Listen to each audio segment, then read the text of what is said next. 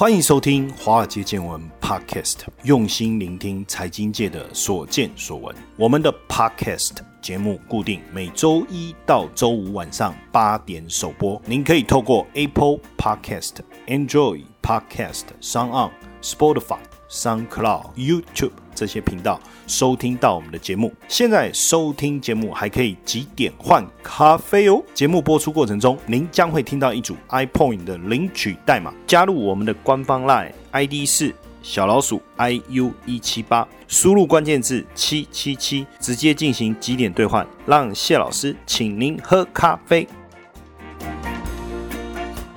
好，各位 Podcast 的听众朋友们，大家好，我是古怪教授谢承彦。那过了一个周末，又再度在周一的晚上啊，跟大家见面。这个周末我不知道大家去哪里玩了哈，心情如何？连续两天好不容易出太阳哈，去郊外走一走，去爬爬山啊，或者去打打球，反正不管怎么样，晒晒太阳啊，都是好事。那今天呢，要跟大家聊什么？因为毕竟就快要美国总统大选哈，我觉得这个议题啊还是相当的重要哈，所以也想说跟大家聊一聊。前几天收到朋友寄来的一份看起来应该是极高机密的资料，因为这里面全部都在写拜登跟中国之间的一个生意往来的一个情形，还有细节，蛮 detail 的。那本来呢想跟大家聊一下这份资料，但是后来想一想，可能还是不太适合。我们这个节目啊，因为里面我感觉就是政治层面要讨论的细节比较多。那谁会当选？坦白说，我们也没办法真的猜得出来。那加上我们也不是利益团体，就是说我们一定要跟谁勾在一起哈。虽然我我跟大家说我是赌川普会选上，哎，大家不要忘记喽，我们这个活动还在进行哦。就你可以到华尔街见闻的粉丝页找到这篇文章，就是我赌川普赢嘛。那如果你赌拜登。赢就在下面帮我留言说你赌拜登会选上，那如果拜登选上了，我就请大家喝咖啡，对不对？送大家 iPhone 点数哈。所以我觉得，当然选前最后一次我们来谈了啊，因为再来就等选后，选完以后可能能谈的东西就要看选后的情况怎么样哈。所以这算选前最后一次我们来谈这个川普跟拜登了哈。但我要谈的其实主要是在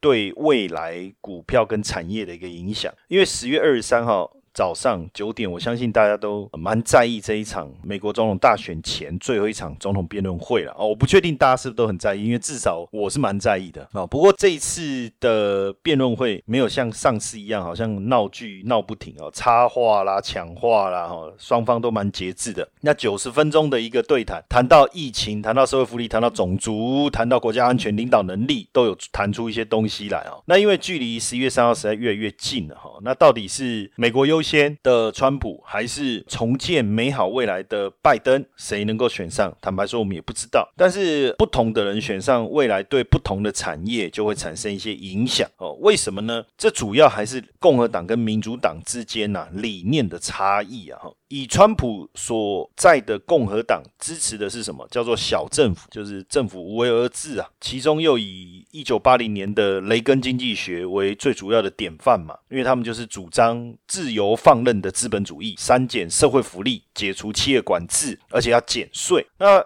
相较于这个民主党，当然就相对比较不同，因为民主党是大政府，就是政府要作为，所以他要课税，而且要课重税，再把课来的重税拿去照顾这个社会福利嘛，哈，而且要加税，加的税才能扩大政府支出，那也调高基本薪资，比较站在劳动阶级。那所以你就会发现说，共和党其实对企业家来讲，应该是。比较好哈，那民主党对劳工应该是比较好，大概有这样的一个概念了哈。但过去的统计其实不论是民主党或者是共和党，最后谁选出来，那上任后啊，投资人在上任后会从股市撤资，很多都是这样哈。不过总统就职后第一年，其实股市的报酬率都不错。懂我意思吗？就大家不管谁选上啊，就觉得反正民主党的拥护者，共和党选上他就撤资嘛。那共和党的拥护者，如果是民主党选上，他们就撤资嘛。但是不管谁选上，第一年的股价的报酬都不错。这个是去检视 S M P 五百的历史来看，就是说不论新任总统是哪一党，这个 S M P 五百指数在选后的表现都不错。选后第一年大概都有二十趴的报酬率。那像假设说当时这个奥巴马他要上任前你要撤资的话，二零零九年其实涨了二十。六趴。那川普当选二零一七年是涨了二十二趴哈。当然，两党对市场经济的看法是不太一样的。就整个政策面来看哈，共和党主张小政府，这四年来他把企业税从三十五趴降到二十一趴，所得税呢从十到三十九点六调降为十到三十七，而且放宽了二零零八年金融海啸以后签署的金融监管改革法案。那对大企业来讲，对高所得族群来讲，对金融从业人员来讲，在川普执政下，这就是受贿的一个族群嘛。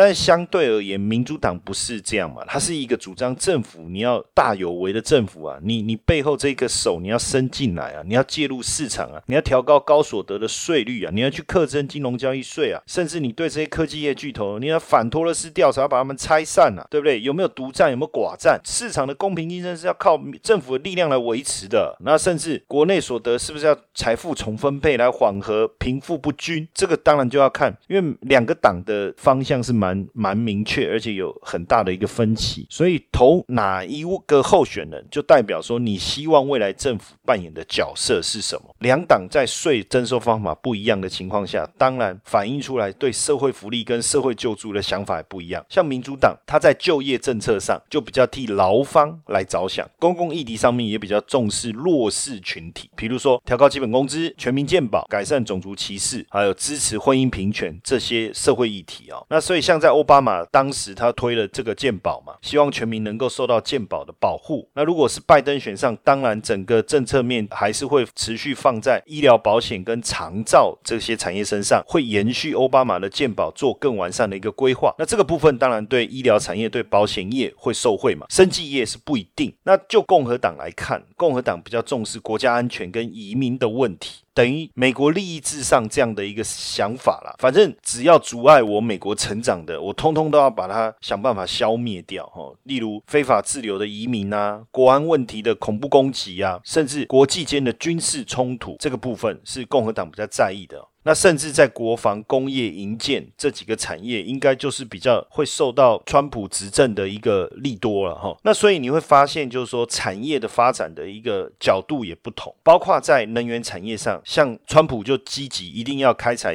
油田，对不对？因为大家也知道，后面很多这个页岩油商是川普的金主。那发展石化工业，然后去新建基础设施，这个是提升需求，确实是这样。那所以在他任内，他给予石油产业。的优惠是相当相当多的哈，所以如果共和党继续执政的话，石化产业应该还是可以获得政策的支持，甚至石油应该还是蛮主要的能源的来源哦。但对民主党来讲哦，他对石油产业肯定不会给他好脸色嘛，因为他就希望再生能源嘛，他就希望走绿能嘛，再生能源、绿能、太阳能、电动车这些嘛，那也希望主张发展再生能源来提高美国的竞争力，这个是民主党的想法嘛，甚至要在二零五零年的时候。达达到百分之百干净能源，等于是说在环保议题上面，他们是非常非常的着重。所以，哎，你看这两者之间的差异确实很大。哎，再来，当然是我们更关心的就是美中关系哦。我最近在看一本书，他就其实一直在谈美国美国人的心态哦，就是说他见不得有人比他好，只要有人比他好，他就要想办法钳制他。过去的苏联似乎有可能取代他成为强国的时候，他就找中国去钳制这个苏联。你知道为什么？假设说今天为什么？不让北韩能够。有一个很好的经济发展，因为如果他们不去制裁北韩，就没有人来钳制南韩，甚至钳制中国。而这个是一个他们在战略上面一个很重要的想法，就是说北韩你这个坏小孩，你要这个洗白，拍那边变后 g 呃，不可以哦，因为如果你不当坏小孩，我们就没有办法去介入东亚这边的纠纷。也就是说，如果北韩不是一个坏小孩，他没有核武的话，我有什么理由驻军在日本、在韩国、在冲绳？那如果我没有驻军，在冲绳的话，那我怎么去监控这个？万一？有其他国家的威胁要进入到太平洋。哦，所以你看美国这个城府很深的，所以其实金正恩想当乖小孩啊，但是没有办法，因为美国不准，是这个概念啊。当然现在因为中国的崛起，他当然要想办法阻止他，要不然他万一真的崛起了，取代了美国怎么办？那这时候他要找谁来阻止他？哎，印度，因为印度是他们想要扶持的另外一个国家，所以现在不是有一个印太区域嘛，对不对？我以前叫太平洋区啊，现在叫。印太啊，就是因为他们把印度的地位拉高，希望透过印度来去制衡这个中国，所以未来中美之间的关系会怎么样，其实也是我们关心的一个重点啊。啊不过就现在来看呢，大家对川普选上以后会做什么？我觉得我们比较不会去太过担心，因为他已经做四年了嘛，会做什么？大概就是之前那个再重复做四年嘛。哦，那再招也不过就是这样。但是如果拜登选上的话，第一个差别就是加税。那他的加税的证件会不会落实？他会不会真的加税？如果会，我跟大家讲，普遍华尔街的想法，这会是一个灾难呢。市场会发出的声音大概是这种声音吗？这种感觉，对不对？惊恐的感觉，然后感到震惊，对不对？哎，你看，我现在我们可以玩配乐哇！从这一集开始，在我们的节目当中，不时的会有我这个小舵手来操作一下，来给大家一点配乐。所以，是不是要给我掌声鼓励一下？是不是应该给我叫好一下？是不是？对不对？讲到精彩的地方，是不是要欢呼一下？对不对？是不是？是不是？感受这种群众拥戴的这种。氛围啊，这个才是录节目的动力嘛，好不好？那所以大家会觉得说很可怕，可能会修正百分之十哦。但这样的一个情况到底会发生，我们也不知道。但最主要还是因为它的加税证件哦，资本利得税跟股息都会视为一般收入来课税。年收入一百万美金以上家庭的所得税率会从二十趴增加到三十九点六哦。那原本一百万美元收入的家庭课二十万美金，拜登当选以后可能会变四十万美金，这是一件很可怕的事情，对不对？那企业所得税也要恢复到。到川普之前的水准，从二十一趴加到二十八趴，甚至最后要加到三十五趴。那如果拜登对企业所得税加税的话，会造成什么样的现象？企业的资金外流，美元持续贬值。这几年美股的大牛市到底怎么来的？就是因为减税啊。所以企业资金回来以后，这个回购股票的买盘呐，对不对？那因为这样的买盘才让股市不断的往上冲。所以如果加税就不会回购了，回购一停了，那美股的大跌可能会形成一个连锁性的一个风暴。那按照过去的经验来看。看呢，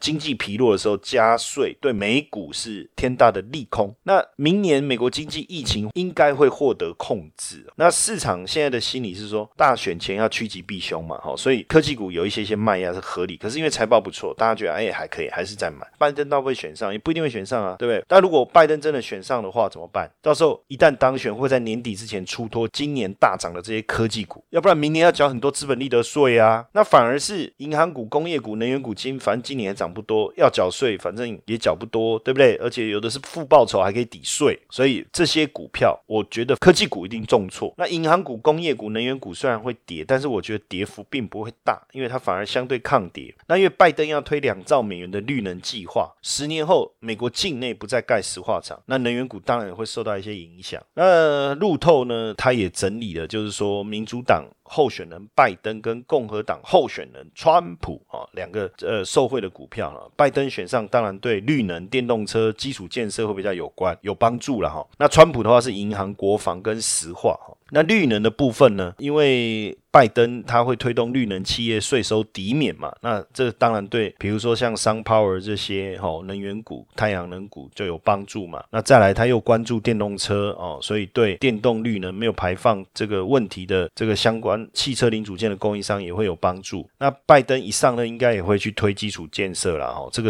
基础设施的支出会大幅度增加，所以像一些 AECOM 或者是这个 Jacob Engineer Group 哦，这些公司就会是一个最大。受益者。那拜登也不是那么重视关税嘛，所以进出口商像 PG 啊、哦 Three M 啊，应该这个部分应该也会之后也能够受惠哦。那对川普来讲，因为他维持比较低的企业税哦，甚至有可能新一轮的减税措施，所以像 AT&T 也好像 Target 这种零售商也好，也会有帮助。再来就是说，如果川普胜选，那共和党还是维持参议院多数，对银行业来讲是好的，因为共和党就我们刚才讲，它是支持减少监管。的对不对？所以对富国银行啦，对花旗银行啦这类的股票来讲就有帮助了嘛。那再来，川普连任以后，反正各国之间跟美国的关系就是维持紧张，所以势必要维持国防开支哦。所以跟国防有关的股票，这时候一定还是会有所帮助哈。那当然，如果说你对，应该是这样讲，就是说，那我不操作美股的人，或者说我坦白讲，我也不知道选后到底谁选上。我们刚才讲的这些股票，当然是。选后谁选上比较明确，我们再来买进嘛。那选前你也不知道怎么买，对不对？那有没有什么样的方式可以去投资，然后能够跟这个美股之间的相关性比较低的？那我的想法就是，那你要走季节性。那什么叫走季节性呢？我们等一下来讨论。谢晨燕老师寻找接班人计划，操盘领航员，开创斜杠收入线上说明会，搜寻赖好友 at iu 一七八，输入关键字八八八。好，那之前我有跟大家讲，就是说，其实你可以在选前你去买 VIX 来避险嘛，比如说 VWX 的 ETF，或者是台湾有富邦 VIX 的 ETF，哦，你可以买这个来避险。那当然，第一个，如果美股真的跌，它会出现比较大的涨幅。美股跌一趴，它涨的绝对不是百分之一，可能是百分之五、百分之十。美股如果跌百分之三，它可能一涨涨百分之二十，这样的一个报酬率，相对来说会比你单纯去买一个反，比如说 S M P 五。百或反纳斯达克会来的好很多。那再来就是说，因为十月，因为这个 ETF 买的，不论是 VWX 它是 ETN 还是 VIX 它是 ETF 也好，假设是以投资期货连接的 ETF 来看，十月的合约已经结束了哈，这个换仓的这个动作已经做完了。那再来下一次又要等到最后一个交易日是十一月十八号。那我们持有就是持有十一月三号这个过程选举的这个过程，所以也不会有换仓的一个影响，所以就很单纯就是。看看 VIX 能不能飙上来，就这样。那如果没有飙，当然就卖掉了。如果有标，我觉得两三天的时间也差不多就可以获利了结。所以它就是赚一个短期的现象。那另外一个部分，我觉得可以去讨论的是什么？就是跟美股的相关系数比较低。那跟季节性比较有关的，就是农产品的部分哦。那你看今年还没有过完哦，但今年很特别，为什么？COVID-19 是一个，然后后来又有长江的水灾，又有西部的野火，其实这些都是因为反声音的现象哦。那日前这个就有气候监测发现说，这个入秋的时间比往年早。那这一次是中国十一长假过后，东北跟华北的最低温跌破冰点，甚至还有地方降雪。那内蒙啊、黑龙江也刷新今年入秋以来。气温的新低，这是一个反圣音现象。那因为反圣音现象会让今年的冬季会达到一个高峰。现在各地的气温都骤降，现在就说今年中国可能会出现六十年来最冷的冬天哦。今年八月哦，赤道的中东太平洋已经进入反圣音现象，那预计秋季会持续。那到了冬天的时候会到达一个顶峰，就是强度会蛮强的一个反声音现象。那什么是反声音哦？我我知道大家想问，你在听的时候就啊，那什么是反声音哦？反声音就是赤道。到附近东太平洋水温反常下降的一种现象，它是热带海洋跟大气共同作用之下所产生的一个现象啊，就是东太平洋明显变冷，那全球气候也会跟着混乱，那通常就是出现在圣婴现象之后，所以反圣婴现象一旦发生，会直接影响到热带太平洋跟它附近地区会出现这种极端气候所带来的灾害，可能是干旱啊，可能是暴雨啊，当然也会以其他形式影响到全球其他地区的天气跟气候，那这时候。就会带来一些气象的灾害。美国的国家海洋跟大气管理局啊，他们在观察当中也就有提到，反圣意现象在今年的冬季啊，北半球持续的几率大概在七十四到七十九帕。十一月到明年一月这段时间，应该是一个中性的强度。那从历史来看呢，一九八四年到现在，反射音只有出现过八次，两千年以后是五次哦，所以前三次是在两千年以前。那上一次什么时候出现？二零一一年，在这种反射音现象出现的时候，农产品一定会受到影响，因为农产品就是靠天吃饭呐，对不对？那农产品一旦受到天气的干扰，这时候农产品的价格就会出现剧烈的变化。二零一一年到二零一二年这个时间段哦，全球小麦减产三千五百万吨。二零一一年二月份，联合国粮农组织的食品价格。比二零零九年底的时候涨了三十七趴哦，所以你会发现，就是说，不管是圣婴现象也好，反圣婴现象也好，如果我们去统计过去五十年，只要出现圣婴或反圣婴现象，粮食价格都会产生剧烈波动。圣婴现象期间，小麦涨幅波幅哦二十六点三；反圣婴现象期间，小麦的价格波幅可以达到五十六趴。接下来就是我们今天的彩蛋时间，iPhone 领取代码。I 八二三七活动详情呢，请到下方的说明栏观看。那今年反圣婴会不会让全球的大豆、玉米、小麦、水稻产量大幅度降低？哎，这个是我们要去思考的哦。所以，就最近这个高盛啊，他也预测说，明年原物料商品会进入结构性多头。为什么？因为美元贬值。通膨风险升高，还有主要的国家采取扩张性、财政性的货币政策，那导致商品出现供给短缺。诶，这个是我们看到的目前非天气因素所带来的影响。也就是说，气候的灾害还没有出现的时候，这个农产品价格本身可能就要进入结构性多头。那如果这个时候又加上气候的因素一带进来的话，那农产品价格要怎么涨？你觉得会涨还是会跌？肯定是要暴涨，对不对？没错。正确答案一定会带来价格的大幅上扬。确实，我们从这两个月已经看到，包括黄豆跟玉米的价格已经开始上涨，小麦最近的价格也开始上涨了。那现在连高盛的报告出来，他都说，哎，可能会带来异常的上涨现象。因为除了中国大陆需求强劲之外，哎，气候反常带来的这个风险，到时候可能就让供需吃紧哦。而且最近确实，我看到农产品的价格已经开始飙喽，包括这个玉米期货已经创了十四个月的高点哦，连。这个纽约的初糖期货也创了八个月来的高点，所以未来一年小麦啊有没有可能涨超过一成？因为我刚才讲的这些因素啊，所以我们看到像现在黄豆，它是这一波农产品最先翻扬，四月底就见底翻扬了。短短不到半年，已经涨了三十趴。哎，其实我们前几个月前，在我们的呃我们自己教室的一个课程叫美股实战班里面，我就跟大家讲黄豆啊，那时候都跟大家讲黄豆啊，哈。那再来是小麦、玉米的部分，最近也是一路走高哈，因为九月啊，全球的粮食已经第四个月上涨哈。那小麦的九月的月增率是涨了五点一，年增率是十三点六。那中秋节过后，玉米价格也出现了比较大幅度的一个上扬。以中国来看，它的现货玉米的均价。超过了每吨两千六人民币，创了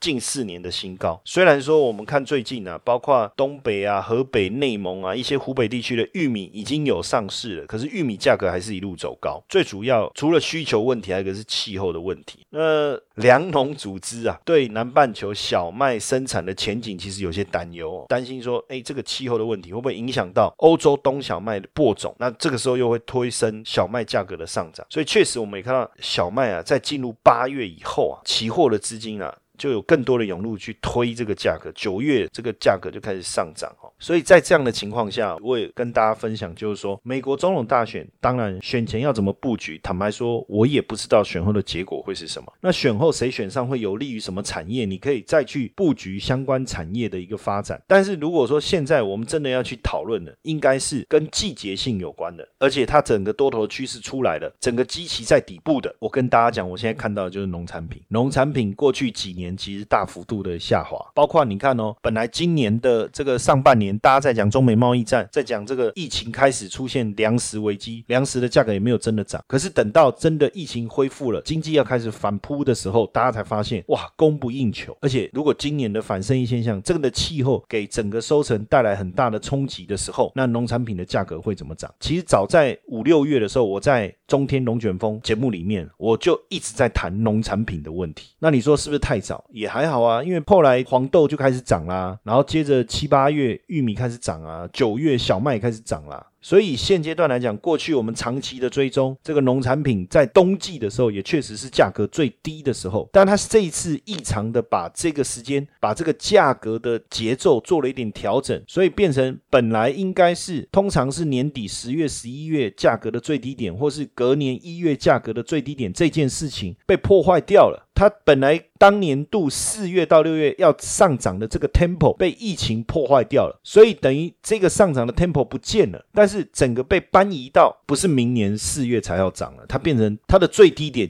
提早出现，所以在这个逻辑之下，我才会来跟大家分享这个农产品，因为它跟美股的相关性并不高。它的重点在它自己的农产品的供给跟需求，还有农产品季节性的一个问题哈。所以，如果大家可以接受我提的这个想法，你也可以自己去思考。比如说，在目前台湾的 ETF 有什么跟农产品有关的，或者是说海外的 ETF 什么跟农产品有关的，那甚至有没有这个所谓的农产品相关的概念股可以投投资？这个大家也可以自己做一下功课。那这个部分算是帮大家出一个作业啦。好不好？出一个作业给大家，然后让大家能够学习一下嘛。就是说，除了听以外，哦，是不是也能够学习一下？觉得好吗？还是说觉得听起来你你会觉得说，哎，这样好可怕，哦对不对？好像有点惊恐，我这个配乐出来的太慢了，好像有点惊恐的感觉。可是我觉得不会啦，哈，你也不要觉得说啊，好像有一点可怜，对不对？哦，但也就在这个可怜的配乐声当中，我们今天晚上要跟大家分享的内容就到这边了，好不好？谢谢大家，晚安。